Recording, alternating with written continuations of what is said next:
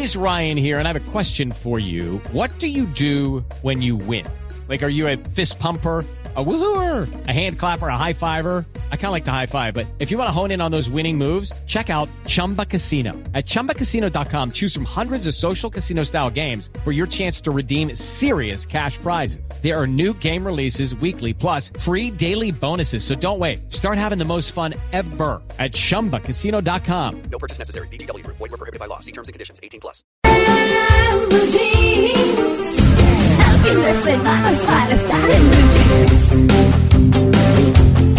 Bueno, vamos a seguir con eh, nuestro tema central, por supuesto, que es, eh, bueno, cómo nosotros, desde nosotros como ciudadanos, podemos contribuir a que un gobierno sea bueno sin importar de qué lado es. Cómo trabajamos juntos por este país. Porque, bueno, ya hemos hablado de los retos que tiene el eh, presidente entrante Iván Duque, de cuál fue el contexto político que tuvo, qué pasó, en fin, eso ya pasó. El tema es hoy, a partir de las 3 de la tarde, y desde ya nosotros como colombianos, ¿qué vamos a hacer como ciudadanía para contribuir a que este país sea mejor? Ricardo, estábamos en una partecita suya muy importante que cerró de una manera muy interesante Carlos Arias también. Sí, miren, el, el tema de la construcción de la ciudadanía como papel importante, tenemos que ser conscientes que nuestras decisiones, nuestras acciones no pueden estar única y exclusivamente ligados al tema pasional. Mm. Sí porque si no eso sigue fragmentando el escenario del tejido social. Estamos divididos, estamos polarizados en medio de una gran cantidad de discursos. Cada una de esas posiciones tiene argumentos, no podemos simplemente decir que no tiene ningún argumento, que no tiene Cada ningún, quien ningún tiene sus principio. razones, ¿no? Tiene unas razones específicas que debemos aprender a dialogar y a discutir. No significa pues que estemos todos de acuerdo unánimes, porque la democracia es eso. La democracia es un gran diálogo en donde no siempre vamos a estar de acuerdo en cada uno de los escenarios. Pero si no aprendemos como ciudadanía a ligar esos sentimientos y a tener un escenario de diálogo, nos va a pasar algo muy parecido a lo que nos pasa un poco en el fútbol, que el escenario de lo político, el fútbol y la religión en nuestra sociedad ha estado ligado también en esos escenarios de intolerancia. Entonces, si yo soy miembro de un equipo de fútbol, digamos, el mejor equipo del mundo, Santa Fe, por ejemplo, que muchos de mis oyentes eh, estarán de acuerdo, otros no. No, yo no. ya de antemano tenemos una división Millonarios. terrible acá. Entonces tú eres Sí, de sí, millonarios. claro. Te identificas con esos símbolos y con esos escenarios, pero eso no significa que no podemos tomarnos un café y reconocer que tú tienes otros elementos y otras visiones del mundo que yo puedo compartir y no simplemente generar una tensión y una conflictividad social a Sí, partir de eso. claro. Si bien es cierto eso, que es un elemento, digamos, importante de eso, también hay que reconocer que los procesos de reconciliación pasan por solucionar los problemas que ocasionaron los conflictos. Claro. Y a eso no podemos simplemente quitar, eh, digamos, quitarnos de esas responsabilidades.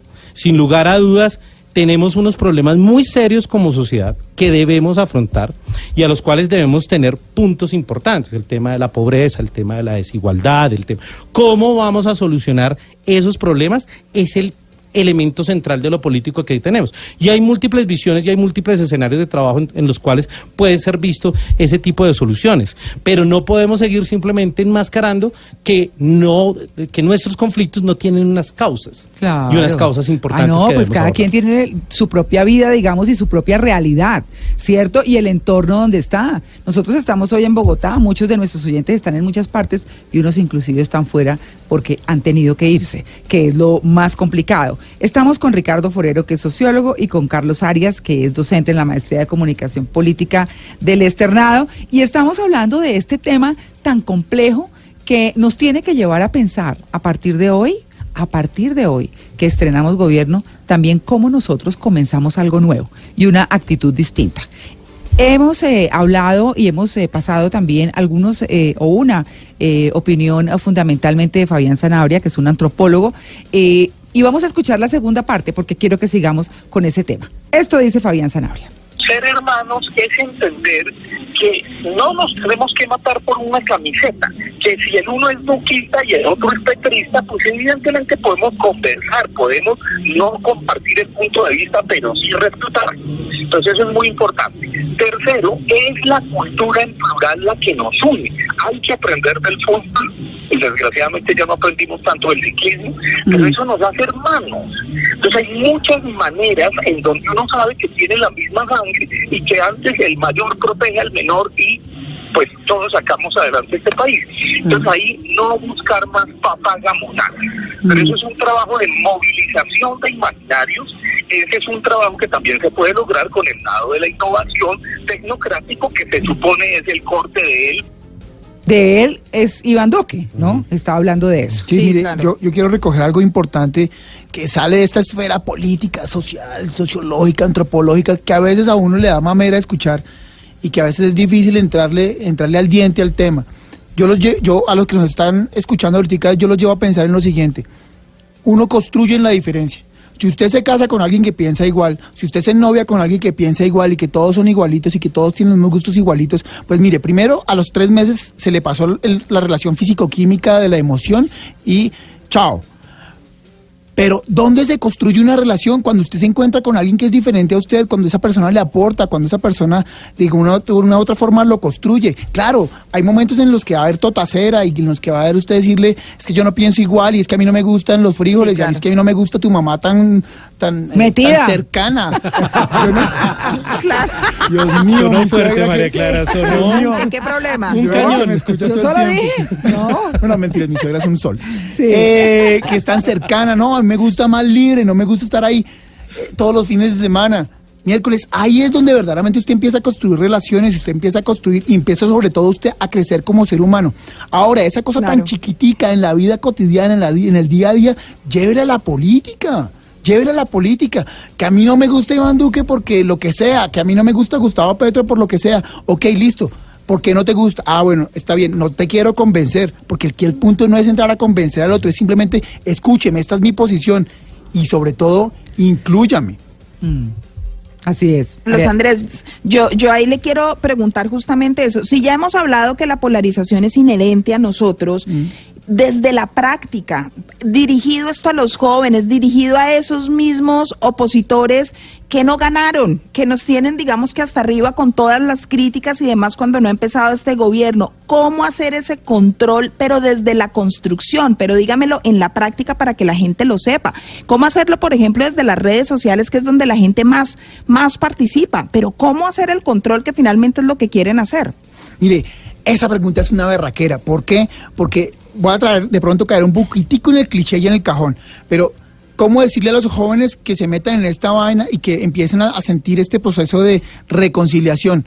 Cuando usted esté viendo un post, el que me está escuchando joven, millennial, que me está viendo un post en Facebook de algo que no le gusta, de una marcha que no le gustó, o de una política social, o un aumento en los impuestos que no le gustó, pues miércoles, lea, primero vaya y documentese de qué tiene que ver en ese post, de qué tiene que ver esa noticia, profundice más un poquitico en la información y cuando ya entre a comentarla, entre a comentarla primero con argumentos y puede que esos argumentos estén cargados de la emoción, sí, pero con el respeto de la otra persona que hizo el comentario. En ese momento usted empieza a generar un proceso de reconciliación, porque no entra a criticar al otro por lo que dijo o por lo que es el otro, sino por lo que, entre comillas, está exponiendo el otro, por lo que está pensando el otro. No es pegarse de la camiseta, del rojo, del azul o del escudo, ¿sí? Es pegarse de, oiga, es que ese man ese día en el partido no le pegó a media, la estrategia estuvo pésima. Y desde ahí uno empieza a decir, oiga, sí sabe que sí, yo quiero mucho a mi equipo, pero tiene razón, hermano. Ese día la estrategia estuvo mal. Claro, claro. Hay una, señor. No, yo tengo un, un elemento que me parece importante, porque la pregunta me parece genial en este momento. Las, las, las generaciones jóvenes están en un momento importantísimo de nuestra historia, porque estamos construyendo la memoria respecto a los orígenes y a lo que pasó en el conflicto. Y ellos están llegando en justamente cuando la, la sociedad, cuando nosotros como sociedad colombiana estamos en ese debate. ¿Y eso qué implica? Implica decirle a esos jóvenes, miren, tenemos múltiples visiones de este conflicto, estamos radicalizados porque nuestro conflicto social continúa. Claro. No pierdan la esperanza. Muchas sociedades, todas las sociedades que han pasado por elementos de conflicto han tenido estos escenarios. Y ustedes tienen la oportunidad o de seguirnos enfrascando en estas ideas o de poder plantear un proyecto que nos jalone hacia adelante, que podamos tener una historia distinta, un escenario diferente al cual nosotros nos ha tocado, porque las generaciones van cambiando. ¿sí? Y van cambiando sus criterios. Posiblemente estos escenarios de conflictividad social van a durar varias generaciones. Sí, claro. Pero ustedes pueden aportar un grano de arena real y contundente dentro de sus prácticas, de pensar que los procesos de reconciliación dentro de la sociedad son posibles.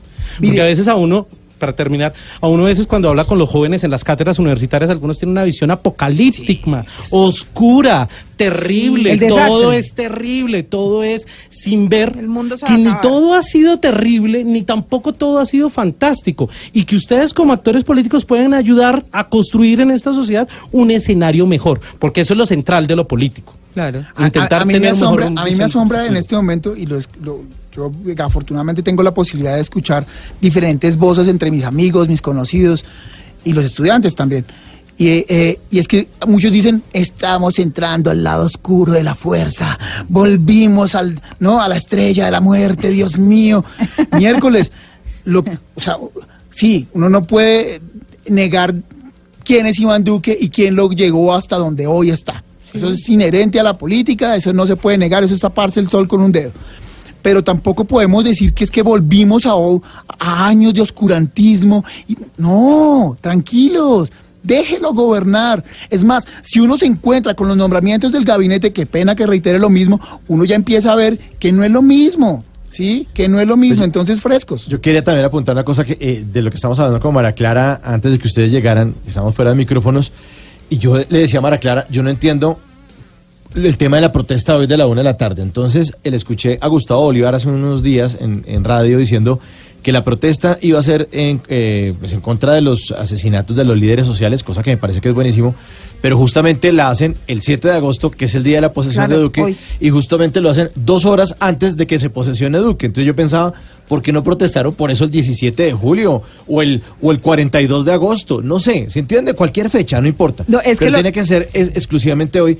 Y yo le decía a Mara Clara que hagan una protesta que a mí se me hace es que es en contra del gobierno de Uribe, de, de, de- sí, de Uribe, de- de Uribe. No, no, señor, de, de Iván Duque. Iván Duque Sí, backslash Los dos. Uribe. Sí, no, no, Sí, los dos. es que- No, pues no sabemos, hay que, hay que esperar. hay que esperar y, y ahí quiero eh, poner el punto, es que eh, protestar hoy en contra de un gobierno que no ha empezado es como yo agarrarme con mi esposa el día de la, del matrimonio por los, cachos, por los cachos que no me ha puesto. O lo que Por- no le he puesto yo. Sí, o que no le he puesto yo. Por si acaso, por si acaso le meto una levantada ni la berraca antes de entrar a la iglesia a casarnos. Y, o sea, uno, uno protesta por una cosa que ni siquiera ha ocurrido. O es como decir, oiga, pero ¿para qué no nos vamos a las eliminatorias de Qatar? Si James está como medio con la- Sí, la- la- el, el- músculo que O sea, le está fallando. Nairo, no corra la vuelta a España porque ¿Por qué no? pudo la de Francia. Porque no pudo la de. Francia. Entonces, entonces, yo creo que sí debemos protestar, pero debemos protestar no mañana 8 de agosto porque un gobierno y un país no cambia en un día. No sé en cuánto tiempo cuando uno diga, oiga, este gobierno ya fue un fracaso. No sé en cuánto se evalúa, eh, siempre es como los 100 días de gobierno, ese tipo de cosas. O cuando esté como en la mitad que uno dice, oiga, esto, yo creo que esto ya no funcionó. Esto ya no funcionó. Vea, Eso Mauricio. se fue mal y salgamos a las calles y, y vamos a, a- a, no sé, a ponernos muy bravos porque esto no funciona. Pero uno también te- tiene que, o sea, como let it be, como decían los virus, y dejar que el proceso, Déjalo ser. déjalo ser, o sea, deje que la vaina arranque por lo menos un par de meses y uno decir, no, esto es un desastre. Mauricio, vea, lo que usted acaba de decir es importante por dos cosas. Y aunque suene un poco político, porque qué pregunta tan interesante. No, pero diga, diga, diga, diga, diga sí, tranquilo. sí. Qué, observación tan, aguda, de tan verdad. Muy bien. Tan inteligente. Eh, Mauricio, hay una cosa clave y es el derecho a la protesta es inalienable. Usted puede protestar cuando Claro, las veces quiere que le dé la gana. y las veces que le dé la gana. De ¿sí? acuerdo. Y así como entre comillas el, el- el movimiento de derecha de este país salió a protestar cuando se estaban firmando los acuerdos Ajá. en Cartagena, Sí. ¿sí? Tal cual. el, el- el- digamos, La oposición tiene derecho a protestar y salir a, pronunciarse y salir a caminar si quiere salir a caminar o si quiere a caminar con camisetas blancas o mojadas o sin camiseta. Lo puede hacer. Ahora bien, el análisis va es cuál es el verdadero interés y cuál es el verdadero objetivo de esa protesta. Eso. ¿Sí? Porque la protesta fundamental se hizo hace dos semanas La de las víctimas. que fue la de las víctimas. Sí. Y ahí dijimos, oiga, estamos mamados de que nos estén matando, estamos Obvio. mamados de que nos estén matando a los líderes sociales y defensores de derechos humanos. Ahora bien, uno puede protestar cuantas veces sea necesario por ese hecho. ¿Por qué? Porque es un hecho importante, es que de verdad nos están matando. Es Y sigue ocurriendo. 330 asesinatos en menos de seis meses es, es un escándalo. claro. O sea, esto, comparado al baile rojo de 1900, desde la década de los, de los 80, es muy cercano. Ahora bien, uno puede protestar por eso, pero si con base en esa protesta quiere refundarla el día del, del inicio de un nuevo gobierno, ahí hay un interés político de Claro. marca mayor.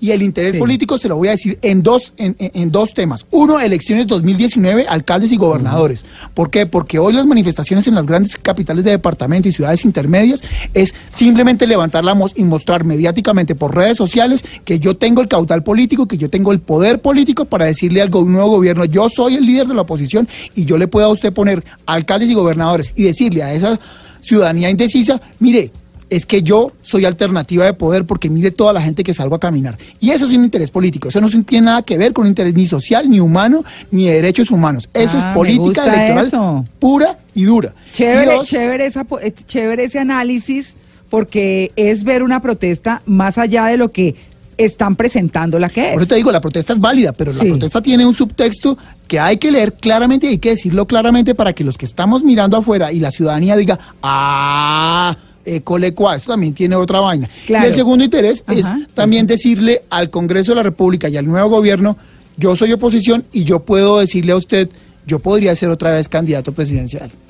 Claro, pero es que yo me quiero devolver un poquito al análisis que estaba haciendo de, este es mi caudal político para las elecciones, lo que quiere decir que, venga, monte en este bus porque en eso estamos construyendo para las presidenciales mira, del hay, 22. hay- hay- hay un efecto, hay, hay, una, hay una teoría que es el efecto del aislamiento, aislamiento, social de Solomon Ash en psicología social y otros que lo han llamado en opinión pública el efecto del carro ganador. Y es que cuando las sociedades se dan cuenta y no tienen mucho conocimiento cultural y en términos de cultura política y se dan cuenta que hay alguien que está ganando, que hay alguien que mueve masas, pues yo no quiero estar con el que pierde, yo no quiero estar con, con, con- con- el débil, yo quiero estar con el que gana. Y si yo miro hoy en una movilización política que hay un man que tiene, un, eh, que tiene el caudal y el poder político de sacar a caminar a una cantidad de gente en las cinco grandes capitales de departamento que representan el, paleto, el pareto electoral, es decir, el mayor peso electoral en Colombia, y yo tengo algún tipo de descontento o algún tipo de incertidumbre o eh, recelo con el nuevo gobierno, digo, oiga, ese man puede representarme a mí. Aquí hay dos cosas políticas importantes. Una, con eh, de cara a las elecciones que se vienen, tanto regionales como las nacionales en el 22. Las regionales Sí. en el 19, las nacionales en el 22. Pero también es constituirse en, el, en, el, en la oposición oficial, mayoritaria, por decirlo de alguna forma, cuando ya hay, hay otras personas en la oposición que son muy importantes. A mí, por ejemplo, en lo particular, me encanta Jorge Enrique Robledo Buenísimo. en el Congreso. Me parece que es un brillante. control político. Haciendo control político. Brillante ese Exacto, señor. exacto. Yo, Ese como le trabajo. dije, como le dije un día al doctor Robledo aquí, le dije, estamos en orillas distintas, pero usted me parece un señor serio, Sí, juicioso, acucioso, y está justamente, y, y qué bueno que exista ahí, para que controle, sobre todo en ese sitio, ¿no? En el Congreso. Pero bueno, eso es lo que tenemos. Yo les quiero dar a ustedes como un minuto y medio, más o menos, a cada uno, a Ricardo y a Carlos, para que les digan a nuestros oyentes, hoy que estamos un poquito más serios, pero en algo que es muy importante y que a todos nos interesa, ¿qué hacemos para empezar hoy, no solo con un nuevo gobierno, sino nosotros nuevos como ciudadanos, con un paso nuevo, chiquito, no importa, para hacer de este país una sociedad mejor?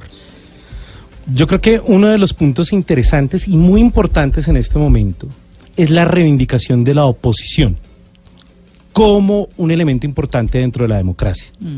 Debemos reconocer que la, la oposición en cualquier escenario político puede tener argumentaciones válidas, serias, como otros no, pero sí quiero que la ciudadanía tenga en cuenta que hemos tenido un paso muy importante en los últimos días en relación al, est- a la- al estatuto de la oposición. O sea, hay que respetar la oposición, porque uno de los logros del acuerdo, con todas las tensiones que tiene el acuerdo, ¿sí? Creo que nadie puede defender a ultranza el acuerdo. Sí. Pero uno de los logros del acuerdo fue que generó una visión dentro de lo político y lo institucional en torno al estatuto de la oposición. Y dijo una cosa muy importante, tiene muchísimos puntos, no los quiero señalar, pero quiero señalar uno que es muy importante, y es el derecho a la oposición como carácter fundamental. Es un derecho fundamental la oposición. Podemos criticarla, podemos considerar que no tiene la razón en la forma en que se establece, que porque protesta ahora, que se está haciendo un pulso, digamos, en términos a los acuerdos de paz, etcétera, etcétera, etcétera. Pero el escenario de la oposición que tanto nos ha costado en este país, ¿cierto? es un elemento importante que está siendo normatizado y es uno de los elementos que de ahora en adelante vamos a tener muy presentes dentro de la realidad política. Y la otra, sin duda alguna, este proceso de marchas y este proceso va a ser un elemento que vamos a ver más Uh, regularmente. Pero mejor Lo dicho. vamos a todo el ver. tiempo. Vamos a verlo todo el tiempo, Está ciudadanía. bu- pero está Era- bien. Y está Muy bien, bien, muy bien. Y está bien. También hay que, pedir- hay que pedirle a todos los actores que se comporten a partir de unas reglas. Eso. Es, Es que- importante eso. Es que no También. puede ser la marcha porque sí y fregar porque sí de un solo sector.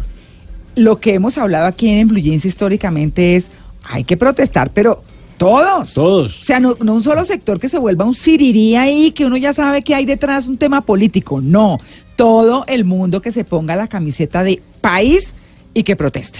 Y de bien común. O sea, Exactamente. Carlos.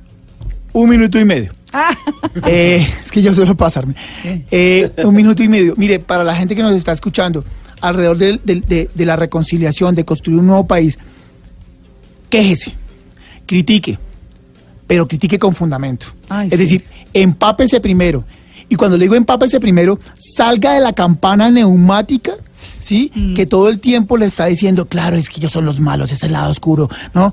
Lea una cosa diferente, léase a alguien que piense diferente, que tenga argumentos diferentes.